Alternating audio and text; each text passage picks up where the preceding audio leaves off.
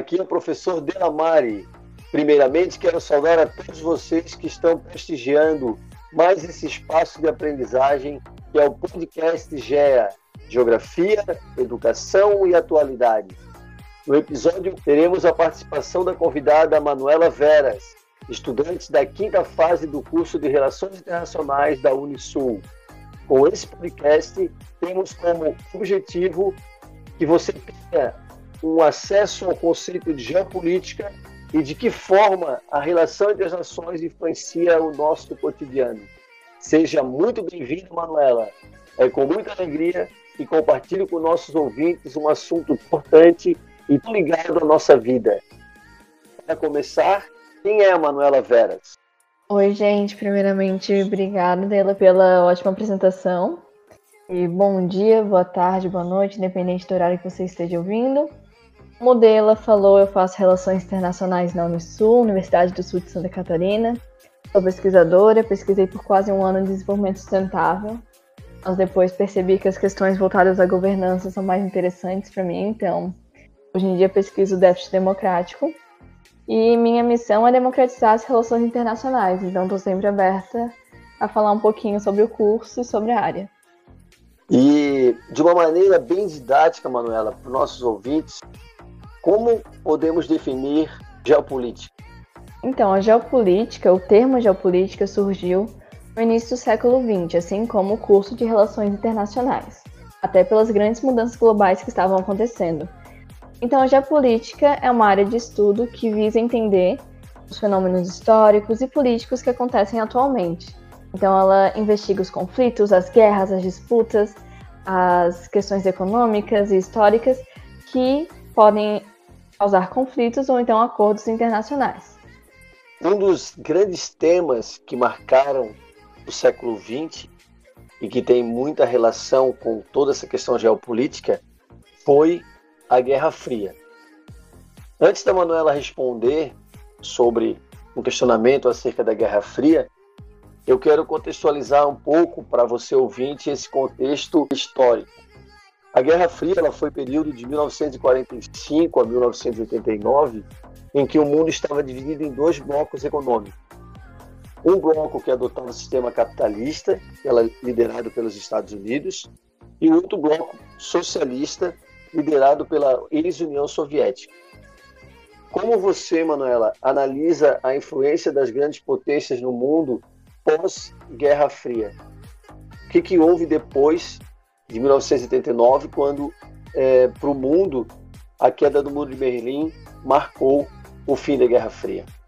Bom, durante a Guerra Fria, acho que é bem sabido que o mundo era bipolar, então os países em geral, quase todos os países do mundo, eles se alinhavam ou à União Soviética ou aos Estados Unidos. E com o fim da Guerra Fria, a gente adentrou no mundo multipolar que todo o poder global ele não é concentrado só em um país ou em outro. Claro que os Estados Unidos lidera questões econômicas e políticas, mas de forma geral, todo o poder, toda a influência do sistema internacional é dividida entre grandes países.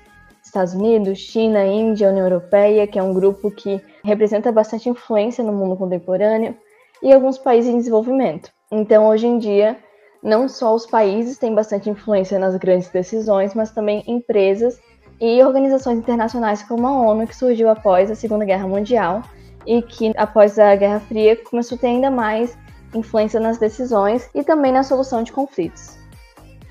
Escutamos muito na mídia, principalmente a mídia televisiva, que a China terá a nova potência mundial e em pouco tempo ultrapassará os Estados Unidos.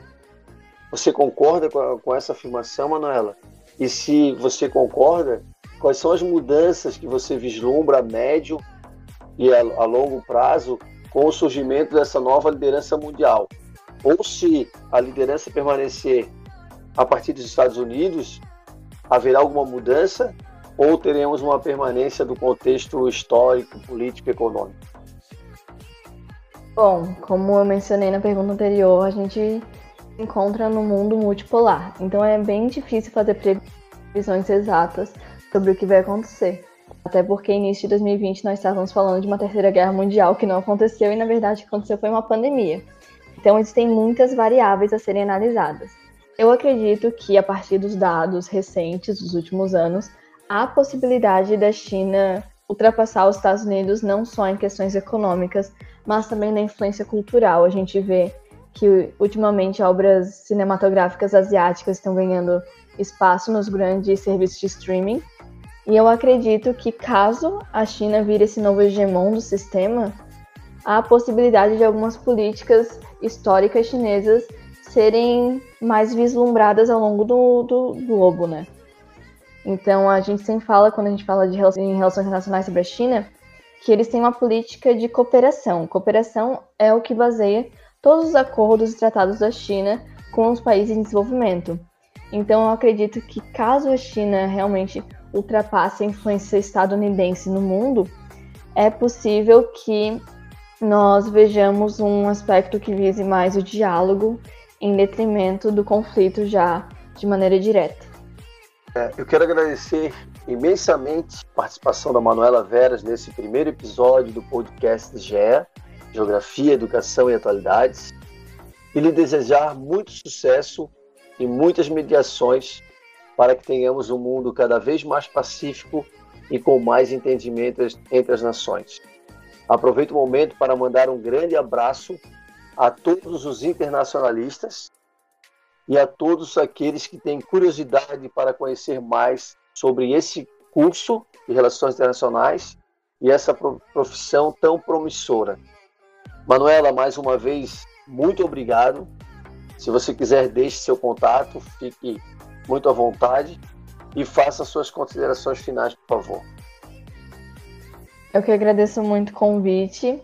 Sempre gosto de ocupar esses espaços que muitos jovens frequentam, porque acredito que, por mais que de Relações Internacionais já tenha uma história no Brasil, ele ainda não é tão divulgado como eu gostaria.